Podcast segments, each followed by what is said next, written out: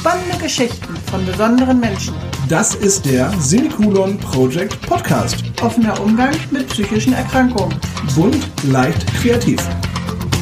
Herzlich willkommen zum Semikolon Project Podcast. Schön, dass du wieder eingeschaltet hast. Und ich freue mich heute auf Diana Doku und wir wollen heute über die Entstigmatisierung der psychischen Erkrankungen sprechen. Diana, schön, dass du da bist. Schön, dass du dir Zeit genommen hast. Hallo.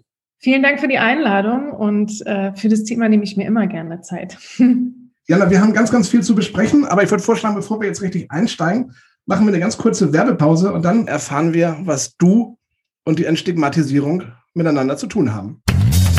Hey, kennst du schon unseren Semikolon Project Shop? Unter www.semikolonproject.de findest du coole Shirts, krasse Accessoires, liebevoll gestaltete Postkarten, handbemalte Mutmachsteine und ganz, ganz viel mehr. Mit den Erlösen unterstützen wir Organisationen und Vereine, die sich aktiv und präventiv um psychisch erkrankte Menschen kümmern. Wir wollen ein sichtbares Zeichen setzen und das Thema psychische Erkrankungen aus der Tabu-Ecke holen. Denn anders ist das neue cool. www.semikolonproject.de So, da sind wir wieder zurück. Heute zu Gast Diana Doku. Ähm, und Diana Doku hat den Verein Freunde fürs Leben gegründet. Und wenn ich jetzt richtig informiert bin, Diana, schon seit über 20 Jahren gibt es den Verein. Genau, ich habe den Verein vor 20 Jahren mit Gerald Schöms gegründet und ja, wir setzen uns seit 20 Jahren für die Entstigmatisierung von Depression und Suizid ein und klären über die Themen auf. Stell du dich doch einmal vor, wer ist Diana Doku? Und dann sprechen wir über Freunde fürs Leben. Genau, ich bin Diana Doku. Ich ähm, bin Berlinerin und habe, wie gesagt, vor 20 Jahren mit Gerald Schöms den Verein Freunde fürs Leben gegründet. Wir arbeiten beide, Gerald und ich arbeiten ehrenamtlich in dem Verein und hauptberuflich bin ich Hochschuldozentin für PR und Marketing und freie PR-Beraterin.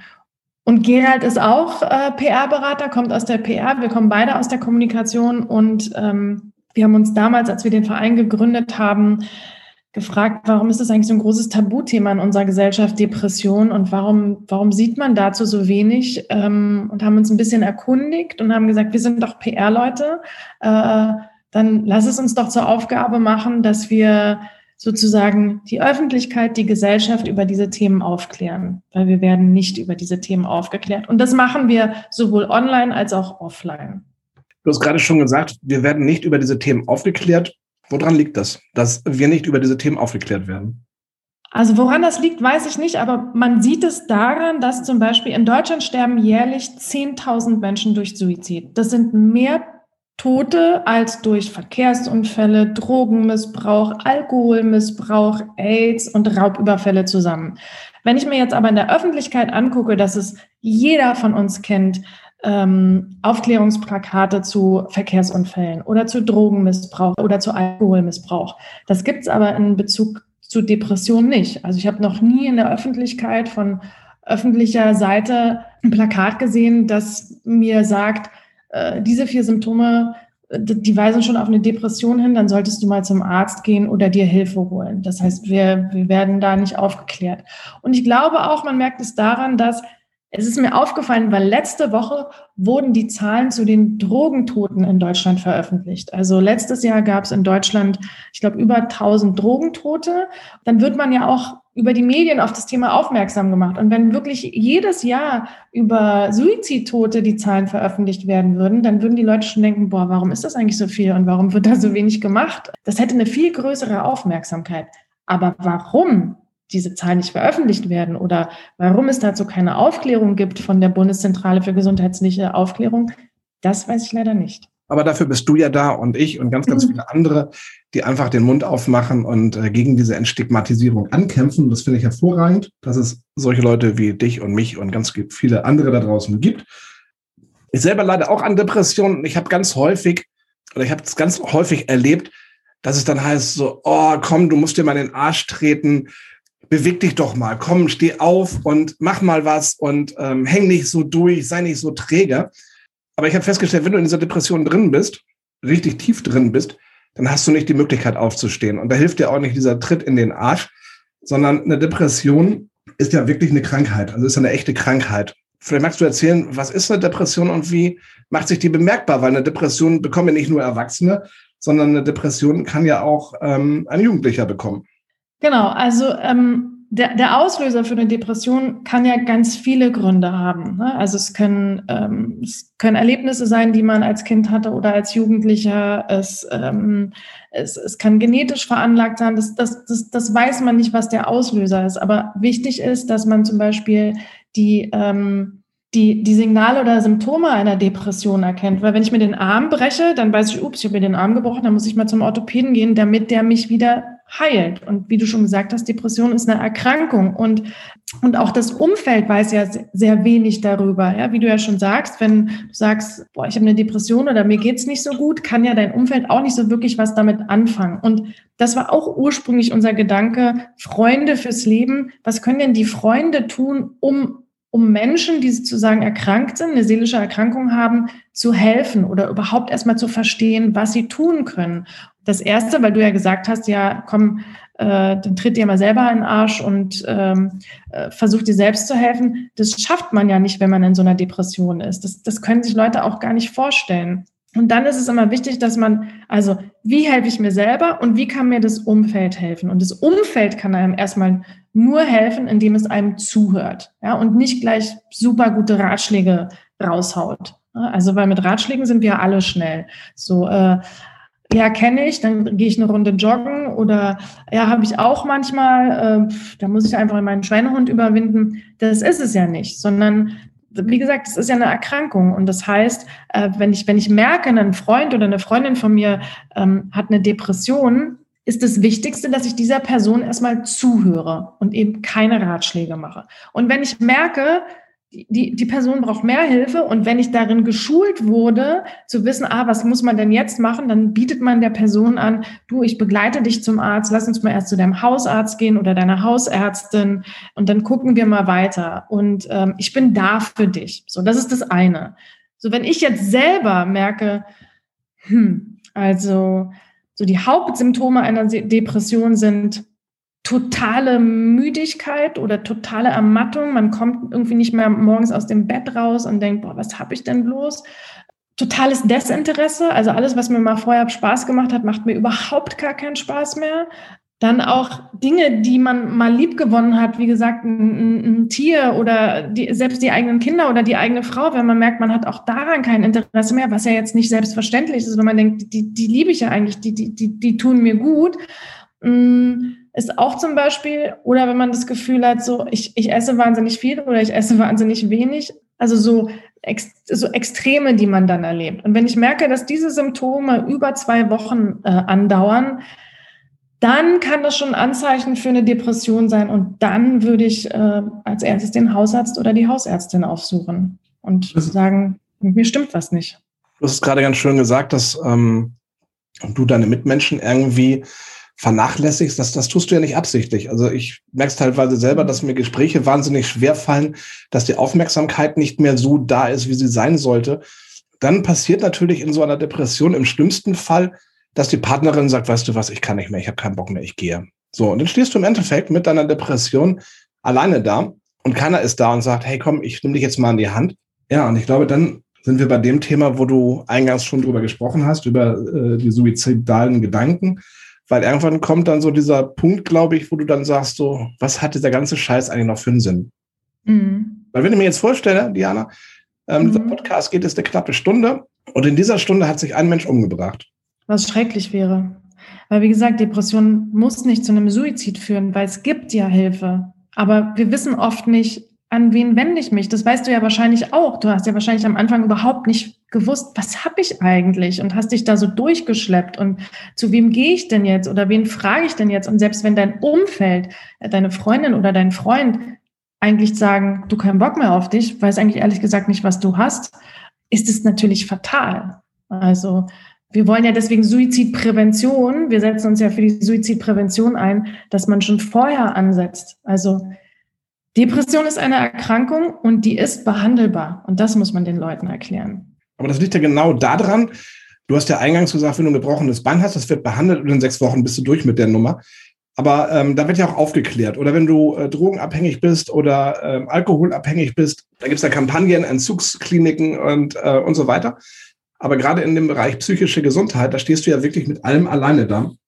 Und ich glaube, das geht ganz, ganz vielen Menschen so, die feststellen, Mensch, da ist irgendwas, irgendwas stimmt mit mir nicht und dann diesen Weg gehen, die gehen zum Arzt und sagen, Mensch, irgendwas stimmt da nicht, gehen dann vielleicht in eine Klinik und ähm, aber selbst nach der Klinik stehen sie ja alleine da. Da ist ja keiner, der sagt, hey komm, ähm, du musst den Weg gehen oder den Weg oder den Weg. Das gibt's ja alles nicht. Nee, natürlich, also weißt du, jeder ist ja für sich selbst verantwortlich. Erstmal das, ja. Das ist natürlich, also deine Freundin oder dein Freund wird dich da jetzt nicht rausziehen können, weil sie den Schritt in die Klinik zu gehen oder eine Therapie zu beginnen, den musst du ja machen. Du musst dir ja selber sagen, okay, also so wie es jetzt geht, geht's nicht mehr weiter. Ich muss mir irgendwie helfen lassen. So. Aber ähm, Wichtig ist ja auch, dass man das Umfeld dafür sensibilisiert. Und das, das, hast, das hast du ja auch gesagt. Ich kann dir mal so ein Beispiel sagen. Wir sind ja früher äh, an Schulen gegangen und haben so, weißt du, an, an, an der Oberschule gibt's Aufklärung zum Thema Drogenmissbrauch und Alkoholmissbrauch. Und, und wir sagen immer, es muss auch Aufklärung zum Thema seelische Gesundheit geben. Und gerade als Jugendlicher und Jugendliche weißt du, die Hormone hoch und runter und du weißt teilweise nicht, wo oben und unten ist. Und ähm, die, die, die Gefühle, die man hat, sind ja auch teilweise total extrem. Und wenn mhm. ich jetzt als Jugendliche oder Jugendlicher in meinem Freundeskreis sehe, mh, hm, also Paul ist ein bisschen schräg drauf in letzter Zeit. Alles klar. So, und das beobachte. Und hey, Paul kommt nicht mehr mit zum Basketballspielen. Und wir Paul als Freundeskreis immer fragen, Paul, was ist denn los? Kommst du mit? Und Paul immer Nein sagt. Dann sagt man sich irgendwann als Freundeskreis, ja, der hat gar keinen Bock mehr auf uns, dann lassen wir den, wir fragen den nicht mehr. Und jetzt den Jugendlichen zu erklären, hey Leute, also wenn Paul ein sehr guter Freund von euch ist und immer super gerne mit euch Basketball spielen gegangen ist und jetzt seit ein paar Wochen keine Lust hat, dann wäre es super, wenn ihr an ihm dranbleibt. Nicht nerven, sondern, hey Paul, was ist denn los? Du hast doch sonst immer so gerne mit uns Basketball gespielt. Also wenn man schon Jugendliche dafür sensibilisiert, an den eigenen Freunden dran zu bleiben, nicht locker zu lassen, nicht nerven, aber immer wieder so, hey Paul, willst du? Weil wir nehmen das ja oft persönlich. Ja, wir denken ja, pff, Paul will nichts mehr mit uns zu tun haben. Und es ist falsch, ja, sondern Paul weiß selber gerade nicht, was mit ihm los ist. Also weiß sich selber nicht zu helfen. Und dann ist es vielleicht ganz gut, ein gutes soziales Umfeld zu haben. Und wenn wir das schon Jugendlichen beibringen, ja, dass sie sensibilisiert für dieses Thema sind, für psychische Gesundheit, dann glaube ich, kann man das auch in, in, ins Erwachsenenalter weiterführen. Und weißt du, es ist ja selbst, selbst wenn wir Erwachsene in unserem Freundeskreis merken, uh, ich rede jetzt mal von Paul als Erwachsener. Hm, Paul ist ein bisschen schräg. Aber naja, okay, der hat ja eine Frau, die kümmert sich schon um ihn. Ja, also wir, wir, wir schieben das auch immer alles so von uns weg. Irgendjemand kümmert sich schon um Paul. Wenn nicht die Freundin, nicht die Frau, dann die Eltern, wer auch immer. Aber dass wir selber an unseren Mitmenschen und Freunden dranbleiben und wirklich, auch wenn es manchmal schwierig ist, einfach dranbleiben, Empathie zeigen und sagen, hey Paul, egal was ist, ich bin für dich da. Ja, auch wenn es manchmal wirklich richtig schwer ist, aber was du schon sagtest, dranbleiben, das ist ganz, ganz wichtig. Genau, und wenn es, genau, und dieses Schwere, wenn ich das Gefühl habe, ich bin jetzt als Freundin und Freund überfordert, dass ich dann auch weiß, wo kann ich mir denn Hilfe suchen? Gibt es denn jemanden, der Tipps hat? Und das ist zum Beispiel, das ist auch, also wir haben ja unsere Website, Freunde fürs Leben. Und auf dieser Website haben wir zum Beispiel auch so ein Leitfaden, wie ich als Freund, Freundin, Frau, Mann mit einem Betroffenen reden kann, welche Fragen ich stellen kann, was ich machen kann. Weil selbst die Betroffenen sagen, ja, ich bin überfordert von der Situation, ich weiß nicht, was ich machen soll. Und wir versuchen mit Freunde fürs Leben so niedrigschwellig wie möglich zu kommunizieren und das Wichtigste, was wir haben, sozusagen, das wichtigste Informationstool, Werkzeug, was wir haben, ist unsere Website. Und diese Website soll nicht nur Betroffene ans äh, ansprechen, sondern auch das Umfeld von Betroffenen. Wie rede ich denn mit jemandem, der Suizidgedanken hat? Was mache ich denn?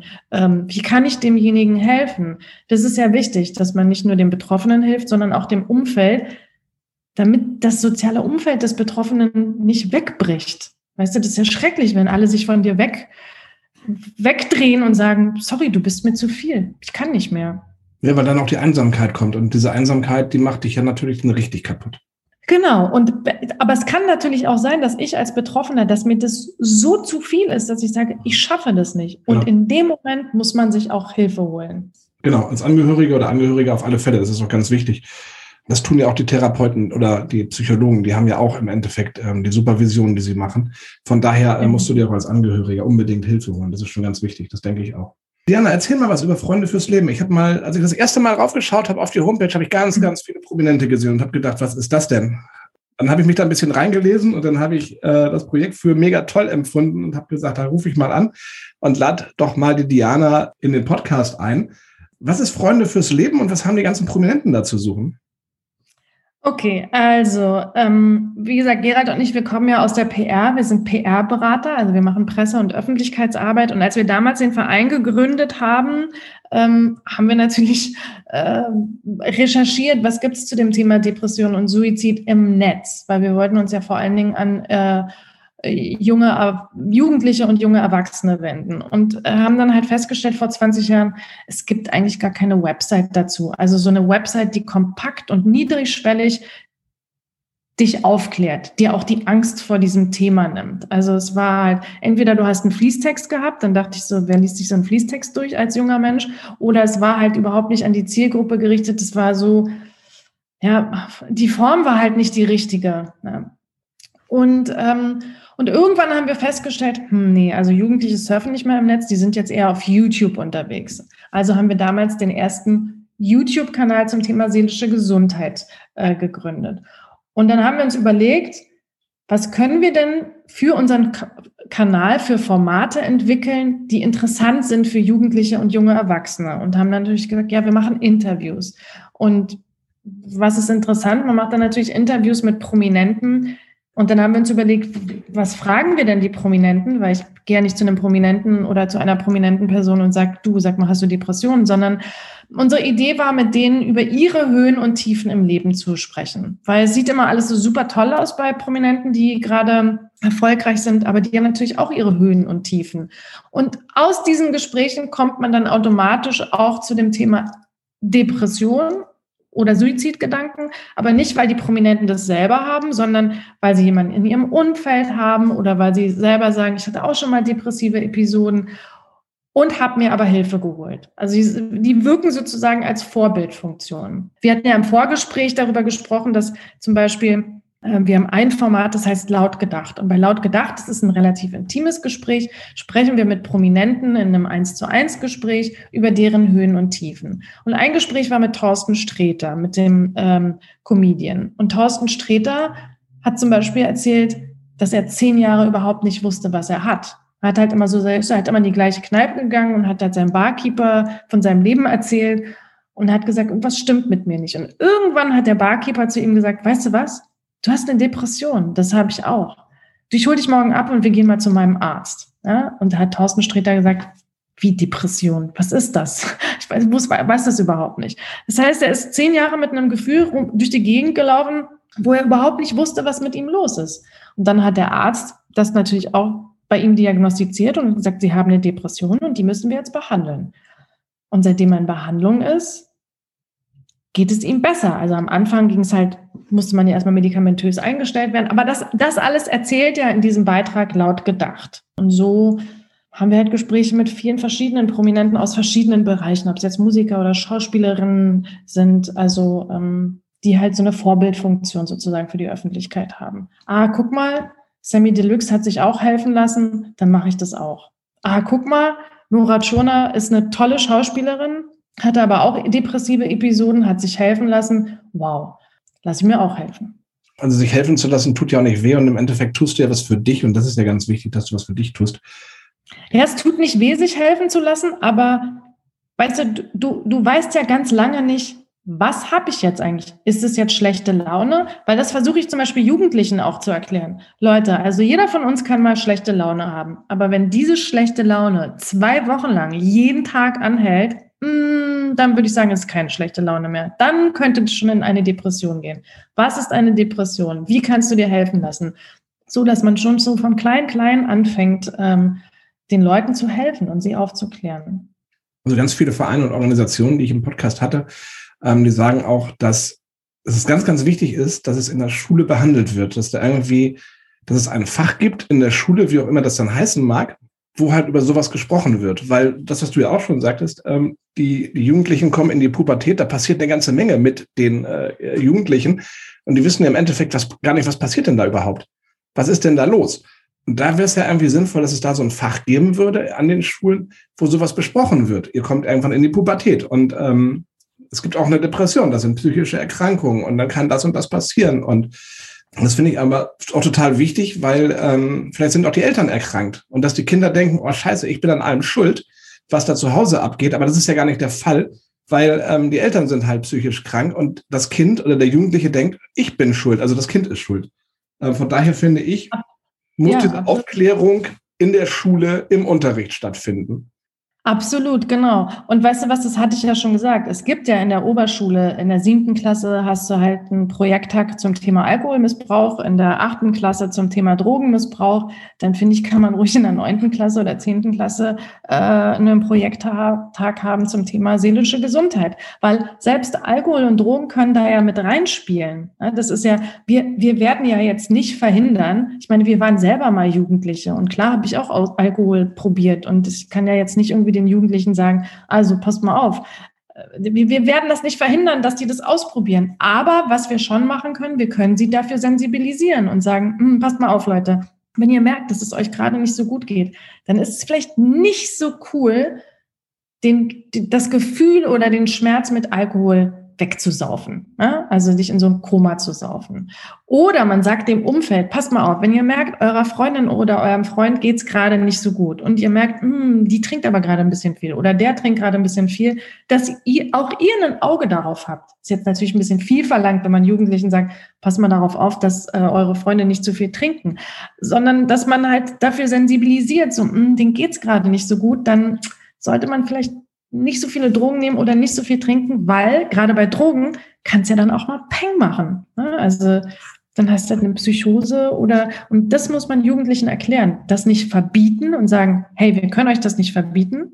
Wir waren auch mal Jugendliche, wir haben auch alles ausprobiert äh, oder vieles ausprobiert, aber euch sollte bewusst werden, was diese Dinge mit euch machen. Und wenn es euch gerade nicht so gut geht, hm, dann würde ich eher die Finger davon lassen. Ich finde es halt auch schon erschreckend, dass es kein Informationsmaterial darüber gibt, was du ja eingangs schon sagtest, dass äh, wenn du bei der Bundeszentrale für gesundheitliche Aufklärung anrufst ähm, und sagst, ich möchte Informationsmaterial zu psychischen Erkrankungen, Depressionen, was auch immer haben, dass die nichts haben. Das finde ich ganz erschreckend.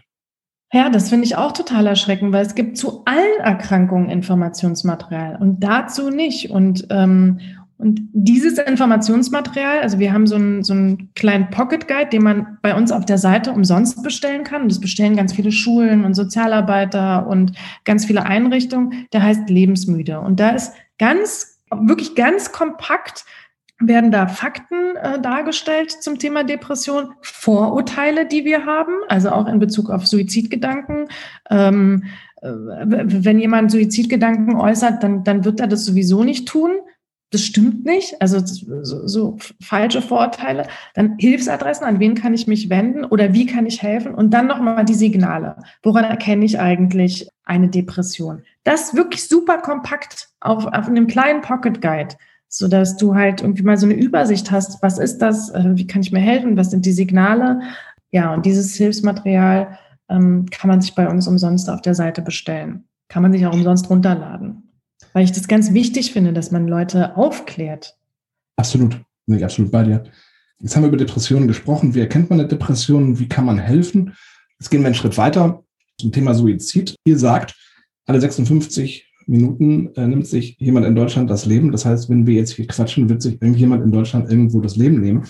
Wie sind denn das da mit den Warnsignalen? Das heißt, wo sehe ich denn oder wo muss ich denn Angst haben, dass ich von mir aus der Paul, den wir vorhin hatten, mhm. ernsthafte Gedanken macht, das Leben zu nehmen?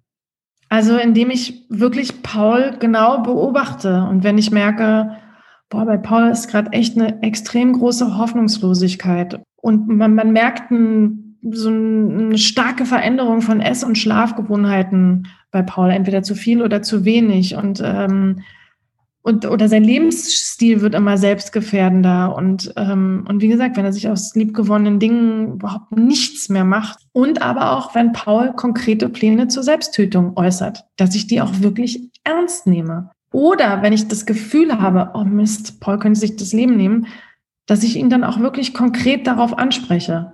und sage, du Paul, hast du Suizidgedanken? Aber die Annahme, dass wenn man das nur äußert, hier der komische Werter-Effekt, also was heißt der komische Werter-Effekt, ja, also bloß nicht drüber reden, weil dann könnte man die Person ja auf den Gedanken bringen, sich das Leben zu nehmen, das ist falsch. Also jemanden auf mögliche Suizidgedanken anzusprechen, bringt die Person nicht erst recht auf den Gedanken, ja, sondern ähm, meist ist, empfinden die Leute eine Erleichterung, wenn man sie darauf anspricht, ja, und, und, und dann haben sie das Gefühl, sie können darüber reden und dann kann man gemeinsam versuchen, eine Lösung zu finden. Aber das totzuschweigen oder gar nicht erst anzusprechen, ist ja so ein bisschen, als wenn ich um das Problem so rumeiere. Das ist falsch. Also, oder die Annahme, dass, dass wenn jemand mal Suizidgedanken hatte, dass der die sein Leben lang mit sich rumtragen wird. Nein, weiß jetzt nicht, ob du auch Suizidgedanken hast, aber das, das ist ja in dem Moment, wo du in einer aktuellen Krise bist, kommst du halt auf Gedanken und ohne fremde Hilfe kommst du da nicht raus. Ja? Und das heißt aber nicht, dass du dein Leben lang Suizidgedanken hast, sondern du hattest die in der aktuellen Krise und hast gedacht, ey, ich, das macht alles keinen Sinn mehr für mich hier. Und sich dann Hilfe zu suchen, ja, um diese Suizidgedanken zu überwinden, das ist halt wichtig. Das heißt ja immer so, ja, wer drüber redet, ähm, der macht's eh nicht. Ne? Also bellende Hunde beißen nicht, sagt man ja. Das stimmt übrigens nicht, weil 80 Prozent der Suizide, da kündigen die Leute das vorher an. 80 Prozent. Ja? Also nur weil jemand droht, sich umzubringen, macht er das nicht. Du hast total recht, das stimmt nicht, weil 80 Prozent der Menschen probieren es dann. Das ist ja auch so eine, so eine, so eine, so eine Verzweiflung, ne? wenn, wenn du sagst, oder wie du es ja gesagt hast, wenn du in dieser Krise steckst, in dieser momentanen Krise, die kann ein, zwei Tage dauern, die kann eine Woche dauern, je nachdem, ganz unterschiedlich. Mhm. Und du brauchst in dieser Krise, brauchst du halt Unterstützung. Und ich glaube, wenn du dich selber noch steuern kannst, dann ist es halt auch total wichtig, dass du sagst, okay, ich rufe jetzt in der Psychiatrie an oder ich rufe den Rettungswagen und sage, hey, ich habe hier Selbstmordgedanken. Ähm, natürlich wirst du dann mitgenommen, wenn du dich noch so weit steuern kannst, dass du das selber tun kannst. Aber dann bist du halt in dieser Krisensituation in, in richtig guten Händen. Und ich glaube, das ist ein ganz wichtiger Punkt. Und ich denke mal, wenn du das nicht mehr kannst, dann sollten das die anderen für dich tun, dass man dann sagt, hey, der Paul, der hat jetzt hier Selbstmordgedanken. Wir müssen da mal irgendwie mit den Eltern, mit den Freunden oder wir müssen den Rettungswagen rufen, weil ähm, ja, es geht ja dann relativ schnell wahrscheinlich. Oder kann relativ schnell. Genau, deswegen hast du total recht. Man sollte sowas ernst nehmen. Also man sollte den Zustand des anderen ernst nehmen und am besten noch denjenigen darauf ansprechen und sagen, ich sag mal, ich mache mir Sorgen um dich. Also bist in letzter Zeit wirklich sehr, sehr verändert und ich, ich mag dich total gerne, aber irgendwas stimmt mit dir nicht. Und vielleicht spricht man dann auch die Suizidgedanken konkret an. Und wie gesagt, viele sagen ja, dass sie dann eine regelrechte Erleichterung empfinden, wenn Leute sie darauf ansprechen, weil sie dann darüber re reden können und sagen, ja, mir geht's echt scheiße, ich weiß nicht mehr weiter. Ich, ich finde, es macht alles keinen Sinn hier. Ja, und dann ist es halt wichtig, dass das Umfeld entweder schafft es Paul alleine und ruft irgendwo an und sagt, ich kann nicht mehr, ich habe Suizidgedanken.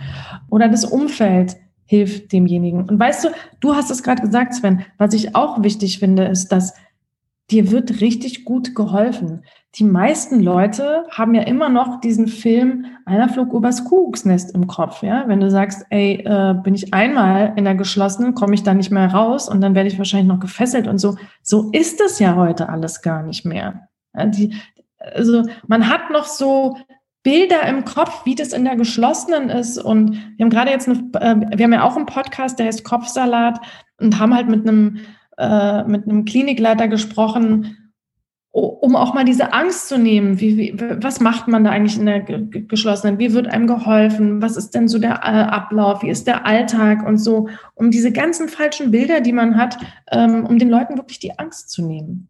Ja, geschlossen ist es ja in dem Sinne auch nicht. Ne? Das heißt, ähm, es wird einfach nur ähm, ja ganz besorgt auf dich geachtet, was du ja in der normalen Psychiatrie oder Psychosomatik nicht hast. Da bist du ja frei, da kannst du ja machen, was du willst. Aber halt, ähm, klar, beim, beim Suizid oder beim Gedanken an Suizid, da muss natürlich gesondert auf dich geachtet werden. Und von daher sagt man, glaube ich, geschlossen. Aber ich glaube, so geschlossen ist das da auch alles gar nicht. Ja, aber wie du schon, ich fand das ganz gut, was du gesagt hast, dass die, wenn du dir Hilfe holst, dann wird auch wirklich, dann wird dir auch wirklich geholfen. Die Leute bemühen sich dann oder die in den Kliniken oder die Therapeuten, die versuchen dir zu helfen. So. Also die lassen sich dich dann damit nicht alleine. Und wir haben ja den Verein auch, Verein auch gegründet, um Suizidprävention zu leisten. Also wir wollen ja nicht, dass es zum Suizid kommt, sondern dass man sich halt schon vorher Hilfe holt. Und wie gesagt, es gibt Hilfe. Und auch das versuchen wir über unsere Website zu bündeln. Dass du gehst auf unsere Website, gehst auf den Link Hilfe und da gibt es ganz viele verschiedene Sachen. Du kannst äh, eine Online-Therapie machen, also du kannst dir Online-Hilfe holen, du kannst dir Offline-Hilfe holen, du kannst zu Beratungsstellen gehen, du kannst eine Postleitzahl eingeben und dann siehst du, wo in deiner Umgebung was ist und äh, wo dir geholfen werden kann. Also das haben wir damals schon festgestellt, vor 20 Jahren. Es gibt nicht eine Website, wo du dir alle Informationen holen kannst, sondern die Website hat ein bisschen davon und die Website hat ein bisschen davon und die davon. Und deswegen haben wir gesagt, wir müssen das alles mal bündeln, dass die Leute das Gefühl haben, okay, hier auf der Website steht alles, da kann ich mir helfen lassen äh, oder auch meinem Umfeld helfen oder der betroffenen Person und ich muss nicht durch die Gegend surfen sozusagen. Dass man es halt kompakt und niedrigschwellig erklärt bekommt ohne gleich Angst zu haben, weil ja alle denken, das ist ein sehr, sehr schweres Thema. Naja, ich sag mal, das ist ein schweres Thema insoweit, glaube ich, schon, weil halt nicht drüber gesprochen wird. Ich meine, du hast es auch eingangs mhm. gesagt. Ja, die Suizide, die stehen an erster Stelle. Und danach kommen dann halt, was du schon sagst, Verkehrsunfälle, Drogen und AIDS, alles zusammengefasst. Und da sind die Suizide noch viel, viel mehr. Wo ich dann denke, ähm, über jeden Autounfall, äh, jedes Todesopfer, was bei einem Autounfall stirbt, wird berichtet, in der Tagesschau, wo auch immer. Aber warum wird nicht über Suizid gesprochen? Ich meine, das sind ja wir Menschen. Und wir können in dem Moment halt einfach nicht mehr. Und das ist vielleicht in dem Moment, in dieser Krise, die halt nur kurz ist, ja, für uns vielleicht der letzte Ausweg. Aber warum wird da nichts getan? Und das fand ich halt auch ganz cool, das hast du im Vorgespräch auch gesagt, dass ihr so ein bisschen ähm, aktivistisch unterwegs seid, dass äh, ihr dafür kämpft, dass ähm, das publik gemacht wird, diese ganze ähm, Entstigmatisierung. Und ich denke, es ist ein ganz, ganz wichtiges Thema, dass da auch äh, auf politischer Ebene drüber gesprochen wird. Und von daher, ich ja. verstehe halt nicht, ähm, es wird über allen möglichen Schrott diskutiert und gesprochen, aber gerade über uns Menschen wird so wenig gesprochen und wir kommen eigentlich bei der ganzen Sache viel, viel zu kurz. Es geht jetzt gar nicht äh, um, um, um die psychisch erkrankten Menschen, sondern alle Menschenschichten, die ja irgendwie ihre Probleme haben, sei es Senioren oder Jugendliche oder äh, Schüler, was auch immer. Ich finde, dafür wird viel, viel zu wenig in Deutschland getan. Ja, also wie gesagt, unsere Forderung ist ja, das Thema Depression und Suizid auf die gesundheitspolitische Agenda der Bundesregierung zu bekommen. Weil wenn es erstmal auf der gesundheitspolitischen Agenda ist, dann äh, müssten sie halt auch regelmäßig Zahlen veröffentlichen und müssten dann halt auch sagen, also in diesem Jahr haben wir das gemacht, deswegen sind die Zahlen runtergegangen. Oder in diesem Jahr haben wir das verpasst, deswegen sind die Zahlen hochgegangen. Also das ist wirklich ganz aktive Aufklärung dazu gibt. Das ist die, die politische Forderung, ja. Und ich glaube, weil du sagst, warum ist es so ein großes Tabu? Warum reden wir nicht darüber? Ich glaube, weil es so wenig greifbar ist. Weißt du, wenn jemand sich einen Arm bricht, dann sieht man alles klar, der Arm ist gebrochen, er kommt in Gips und es ist sichtbar, ja. Aber wenn die Seele erkrankt ist, ja, also wenn, das sieht man ja nicht in erster Linie. So, deswegen kriegt man dann halt auch oft den Rat, ach komm, reiß dich mal zusammen oder du hast doch so eine tolle Familie oder ist schon nicht so schlimm oder du hast einen super Job und so. Aber in dem Moment, wo es auch da Aufklärung gibt, auch von offizieller Seite, also von der Bundesregierung, dass Depression eine Erkrankung ist, da geht doch schon die Gesellschaft auch ganz anders damit um. Es gibt ein super Plakat in Amerika, Amerika ist irgendwie viel weiter da. Da ist es auch total hip, wenn man zum Therapeuten geht. Aber in Amerika gibt es äh, national eine Aufklärungskampagne und da ist ein Plakat und da steht drauf, diese Krankheiten können zum Tod führen. Also Krebs, AIDS und Depressionen. Das sagt doch schon alles. Also die, für die ist Depression eine Erkrankung. Und wie gesagt, Depression ist auch eine Erkrankung und die ist behandelbar. Und das muss man in der Öffentlichkeit sowohl von politischer Seite viel, viel, viel mehr veröffentlichen. Ja, und wir brauchen die Politik dafür, denke ich einfach mal, weil es gibt zu wenig Therapeuten. Das ist ja das erste Problem. Es gibt zu wenig Klinikplätze. Ich habe mir einen Therapeuten suchen wollen, Diana, habe so ein bisschen telefoniert und die sagen zu mir, halte ich fest, zwei Jahre. Ich weiß jetzt nicht, wie es in mhm. Berlin ist, aber hier auf dem. Dorf in Walsrode äh, bis zu zwei Jahre, wo ich dann denke, ich habe doch jetzt mein Problem. Jetzt mhm. muss mir doch geholfen werden. Und der Therapeut, der hat erst in zwei Jahren für mich Zeit. Wenn ich jetzt in die Klinik gehen will, da habe ich auch Wartezeiten. Ich meine, es gibt natürlich diese Akutkliniken, da kommst du relativ schnell ran. Das heißt relativ schnell, vier, sechs, acht Wochen. Aber du brauchst ja jetzt sofort mehr oder weniger Hilfe. Und du findest ja keinen, da ist ja keiner. Gut, dass du das ansprichst, weil Mm, wir haben vor fünf Jahren äh, ein, ein, Programm bei uns auf, äh, auf Facebook vorgestellt, das heißt Self-AP. Und zwar sind es ähm, drei Psychotherapeuten, die halt ähm, nach, ihrer, nach ihrem Studium und der Ausbildung zur Psychotherapie nicht gleich sozusagen äh, als Therapeuten angefangen haben, weil musste ja dann irgendwie eine Praxis suchen und so. Und die hatten die Idee, dass sie Online-Therapien anbieten. Und zwar, um diese Wartezeit zu überbrücken, ja, bis du dann einen richtigen Therapieplatz hast. Self-AP. Und ich weiß, als wir das damals vorgestellt haben auf Facebook, habe ich einen super Shitstorm bekommen, weil es ist, nein, der Patient muss seinem Therapeuten oder Therapeutin gegenüber sitzen und man braucht einen Kontakt zu denen. Ist alles richtig. Aber wie du schon selber sagst, es kann ja sein, dass man in einem Dorf ist, du bist in Walsrode und sagst, ey, mir geht's jetzt dreckig, hier ist aber keiner, der mir hilft, dann, dann, dann versuche ich das doch über Self-AP. Und mittlerweile ist es so, dass sogar Krankenkassen haben erkannt, das ist doch eine gute Sache, dieses Self-AP und, und erstatten die Kosten auch. Also ich, es gibt mehrere Krankenkassen, die halt gesehen haben, hey, die Leute warten irre lange auf einen Therapieplatz, aber um diese Zeit zu überbrücken, brauchen sie Hilfe. So, manchmal akute Hilfe. Und da ist es ganz gut, wenn man dann online ein Gespräch mit einem Therapeuten oder Therapeutin hilft. Und das ist halt die Self-AP-Plattform. Das sind Therapeuten. Und wie gesagt, ähm, es gibt mehrere Krankenkassen, die das halt auch schon übernehmen, die Kosten, was total gut ist. Aber also wir entwickeln uns ja auch immer weiter. Und wie du schon sagst, ähm, es gibt immer mehr tolle Sachen, die entwickelt werden und Hilfsangebote, aber die muss man auch sichtbar machen die meisten Leute wissen ja gar nicht, dass es dieses Self-AP gibt. Also wie mache ich Hilfsangebote sichtbar? Und das ist, wir versuchen das, andere Vereine versuchen das, weil es gibt ganz schön viele tolle Sachen.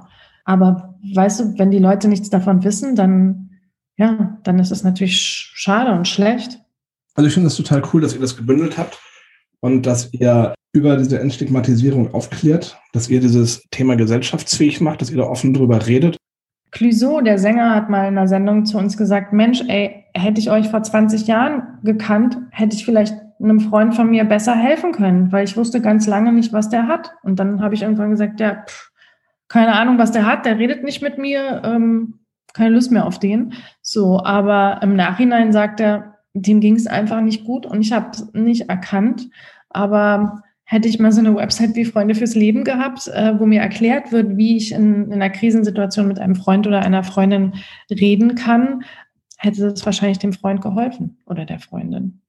Und reden ist total wichtig. Das finde ich, das ist das Allerwichtigste. Auch angstfrei. Also, weißt du, es ist ja, ich, ich, die, die meisten, also ich finde, man sollte sich für seine Erkrankung nicht schämen. Und ich, das hatte ich dir ja im Vorgespräch auch gesagt. Ich gebe ja ganz viele Interviews und es ist ganz oft, dass der Journalist oder die Journalistin anfängt und sagt, ah, oh, Frau Doku, ich weiß gar nicht, wie ich anfangen soll. Das ist ja so ein schweres Thema und so. Und dann sage ich, fangen Sie doch einfach an. Ich wünsche mir, dass die Leute die Angst vor diesem Thema verlieren, weil es ist nicht ansteckend, es ist keine ansteckende Krankheit, ist keine, so, je freier und offen wir darüber reden, desto angstfreier wird dieses Thema, desto mehr verliert es die Schwere. Ist, ist absolut so. Also ich war mal eingeladen bei ähm, Bekannten zum Abendessen und ich kam dann dahin äh, mit meiner Ex-Partnerin und ich habe da auf einmal eine Panikattacke bekommen. Und ich war am Zittern wie blöd, habe das dann die Hände irgendwie unter den Tisch gepackt, dass das keiner sieht und dann haben wir uns äh, haben wir was zu trinken bekommen und haben uns zugeprostet und dann hatte ich natürlich das Glas in der Hand und war am Zittern und keiner hat was gesagt von den äh, Gastgebern und dann haben wir gegessen und irgendwann sagte dann der Gastgeber, sag mal, ähm, das mit dem Zittern, ne? Was ist denn das? Und äh, ich sag, du, das äh, ist alles, das ist nichts, das ist nichts. Du sagst, komm, erzähl mir nichts. Ähm, das wusste ich nicht. Ähm, ich mache eine Ausbildung parallel zum Psychologen. Das ist eine Panikattacke, oder? Ich sag, ja. Hm. Sagte, hat meine Frau auch gehabt. Und dann haben wir da wirklich intensiv den Abend drüber gesprochen und ich wusste gar nicht, dass die beiden da auch von betroffen sind. Also es sind beides Betroffene gewesen und die hm. machen es beide jetzt zum Beruf oder haben es beide zum Beruf gemacht. Ähm, und mittlerweile ist es bei mir halt wirklich so, wo ich dann denke, okay, ich rede darüber. Und ähm, ist auch, glaube ich, ganz wichtig, auch bei der Partnersuche, dass du halt auch früh hingehst und sagst, du pass auf, ich habe Depression oder ich bin psychisch erkrankt, ähm, dass die Partnerin das auch gleich von vornherein weiß und nicht irgendwie viel, viel später, dass du dann sagst, ähm, ah, ich habe auch Panikattacken oder so, oder die erlebt so eine Panikattacke oder ähm, eine schwere Depression mit und sagt, was stimmt mit dem Paul nicht? Ne? Also von mhm. daher finde ich es auch wichtig, was du ja auch schon sagtest, reden, reden, reden. Das ist ganz, ganz wichtig. Genau, und in dem Moment, weißt du, wie du bei dem Abendessen, du hast ja gemerkt, ups, ich bin ja nicht alleine mit, ich, das, es gibt ja auch noch andere Leute, die das haben, ja, aber es ist, hat ja dann auch gleich so eine Verbindung. So, man merkt einfach, so in dem Moment, wo wir offen darüber reden, merken wir, ey, wir sind nicht die Einzigen, denen es so geht. Es gibt auch noch andere Leute, denen geht es so. Und dann kann man sich auch gegenseitig inspirieren und sagen, was hast du denn gemacht und was oder was hast du denn gemacht und so. Deswegen ist es so wichtig, offen darüber zu reden und auch Leute, die noch nie Berührung damit gehabt haben, dass die auch überhaupt verstehen, was mit einem los ist. Also klar, wenn die noch nie was davon gehört haben oder noch nie Berührung damit gemacht haben, dann kann man ja auch nicht von denen erwarten, dass die das gleich verstehen, was da gerade abgeht mit einem selbst. Diana, ich finde es total cool, dass ihr natürlich klar einmal für die Betroffenen da seid, aber dass ihr auch ganz klar sagt, wir sind auch für die Angehörigen da, weil wir haben natürlich jetzt wenig mhm. über die Angehörigen gesprochen. Ich denke, das sind auch Menschen, die ja viel mitbekommen, viele Dinge gar nicht verstehen können. Was passiert da mit den Betroffenen? Von daher finde ich diese, diese Geschichte mit den Angehörigen, das ist ein ganz, ganz wichtiges Thema, dass die Angehörigen nicht irgendwie unter den Teppich gekehrt werden, sondern das sind die wichtigsten Menschen irgendwie im Leben eines psychisch Erkrankten. Weil wenn die nicht da sind, äh, dann ist schon scheiße irgendwie. Ja, und wie gesagt, und oft brauchen ja auch an, also die, die, die, das Umfeld oder die Angehörigen brauchen auch Hilfe. Ja? Also die brauchen auch sozusagen eine, eine Guideline. Was mache ich denn jetzt? Wie, wie, wie, ähm, wie, wie gehe ich damit um? Wir haben ja eine, ein, ein Format auf YouTube, das heißt Bar Talk mit, mit Markus Kafka. Und Markus Kafka führt da ein Interview mit Nikolas Müller, ähm, das ist der Sänger äh, einer Band. Der leidet auch unter Panikattacken. Und der beschreibt ganz, ganz toll, wie seine Frau am Anfang gar nicht damit umgehen konnte und wie die das sozusagen mit der Therapeutin erstmal lernen musste und durch was für einen Prozess die gegangen sind. Und es war bestimmt nicht immer leicht, aber in der Folge beschreibt er das so toll, dass ich denke, ja, das ist nämlich auch wichtig, die Perspektive der Angehörigen einzunehmen. Und das ist uns extrem wichtig, dass wir nicht nur den Betroffenen helfen wollen, sondern halt auch dem Umfeld. Deswegen Freunde fürs Leben. Also die Freunde, die Angehörigen, das Umfeld, das einen umgibt. www.frnd.de Diana, ich finde das ein super tolles Angebot, was ihr da macht und auch, dass ihr dafür sorgen wollt, dass diese psychischen Erkrankungen äh, auf politischer Bühne behandelt werden, besprochen werden. Das finde ich eine ganz, ganz wichtige und tolle Sache.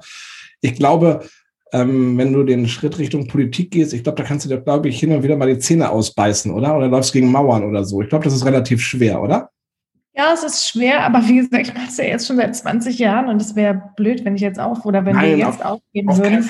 Insofern, ja, mm, mm, gibt bestimmt ein super Sprichwort dafür. Ähm, das, das, ich glaube, man braucht da einfach einen langen Atem und wenn man was verändern will, dann, dann muss man einfach dranbleiben. Und ja, ich würde mir natürlich oft wünschen, dass es schneller gehen würde, auch was die Politik angeht, aber ist es nicht und deswegen muss man einfach wirklich die Forderung, ist halt eine politische Forderung, die, äh, es muss auf die gesundheitspolitische Agenda der Bundesregierung, Depression und Suizid und da arbeiten wir dran. Bleibt auf alle Fälle dran, das ist so, so wichtig, Diana, unbedingt dranbleiben. Machen wir. Gut. Genau. Diana, ich sage vielen Dank, dass du dir Zeit genommen hast, aber ich habe noch ja. zehn Fragen an dich. Da muss jeder Gast einmal durch einfach mhm. ganz spontan darauf antworten. Hast du Lust? Ja. Super, dann machen wir noch eine kurze Werbung und dann gibt es hier zehn ganz persönlichen Fragen an Diana. Mhm. Hey, kennst du schon unseren Semikolon Project Shop? Unter www.semikolonproject.de findest du coole Shirts, krasse Accessoires, liebevoll gestaltete Postkarten, handbemalte Mutmachsteine und ganz, ganz viel mehr. Mit den Erlösen unterstützen wir Organisationen und Vereine, die sich aktiv und präventiv um psychisch erkrankte Menschen kümmern. Wir wollen ein sichtbares Zeichen setzen und das Thema psychische Erkrankungen aus der Tabu-Ecke holen. Denn anders ist das neue cool. www.semikolonproject.de So, da sind wir wieder zurück. Die zehn Fragen an Diana. Diana, was war deine verrückteste Begegnung? Da war ich 20, habe gerade in Paris studiert und war in einem Buchladen Klingt vielleicht ein bisschen esoterisch, aber plötzlich spürte ich eine Hand auf meiner Schulter und ein Mann redete auf Englisch mit mir und ich habe die Stimme sofort erkannt. Ähm, es war äh, es, es, war ein Yogi aus, äh, aus, aus Indien, den ich immer von Kassetten her kannte. Und der sagte, I know you, my daughter. Und dann dachte ich, was ist das denn? Das gibt's doch nicht. Und dann habe ich mich halt umgedreht und habe ihn halt gefragt, ob er, ich sage jetzt nicht den Namen, und der so, ja, er ist gerade auf einer Lesung in, in Paris. Und wie gesagt, das war, das war schon eine sehr verrückte Begegnung für mich. Und ich bin jetzt nicht super esoterisch oder spirituell, aber das war eine ähm, schöne Begegnung. Hm. Hast du einen Lieblingsplatz? Mein Lieblingsplatz ist bei meiner Familie. Ich liebe meine Familie. Ich liebe meinen Mann, ich liebe meinen Sohn, ich liebe meine Eltern. Ich bin sehr gerne mit denen zusammen. Gibt es etwas, wovon du schon ganz lange träumst? Ja, ich möchte gern mal auf einer Insel leben am Meer. Hm. Wenn du drei verstorbene Personen zum Essen einladen könntest, welche drei wären das? Frida Kahlo, weil ich ihre Kunst liebe. Gandhi, weil ich es faszinierend finde, wie man vom Anwalt zu einem Friedensaktivisten wird. Och, ich liebe Fußball. Ich, Diego Maradona. Ich möchte mich gerne mal mit Diego Maradona unterhalten. Welcher Film bringt dich zum Lachen? Also ich kann sagen, welche Serie mich immer wieder zum Lachen bringt und die ich immer wieder sehr gerne gucke, beziehungsweise zwei. Das, ist, das eine ist Friends und das andere ist äh, Modern Family. Oh mein Gott, also die Folgen bringen mich immer wieder zum Lachen. Was war das Mutigste, das du in deinem Leben getan hast? Also ich bin sehr emotional und es mündet dann oft in Mut, aber ich empfinde das dann gar nicht als Mut. Wie oder womit kann man dich am besten beeindrucken? Oh, mit Liebe und Aktivismus, also mit äh, ach, Empathie, mit empathischem Aktivismus. Hast du eine schlechte Angewohnheit? Oh ja, ich bin ganz ungeduldig, wenn etwas zu lange dauert für mich. Ähm, ja, ich bin ungeduldig, wenn mir Dinge zu lange dauern. Hm. Hast du an die Liebe auf den ersten Blick? Ja. Was begeistert ja. dich an dem Ort, in dem du lebst? Die Vielfalt, die Diversität, die Inspiration, das ist, äh, ich lebe wirklich in einer tollen Stadt, äh, die mir sowohl Natur als auch Urbanität bietet, die mir verschiedene Kulturen bietet, die mir, ach, die inspiriert mich einfach, in der echt tolle Menschen leben. Hm.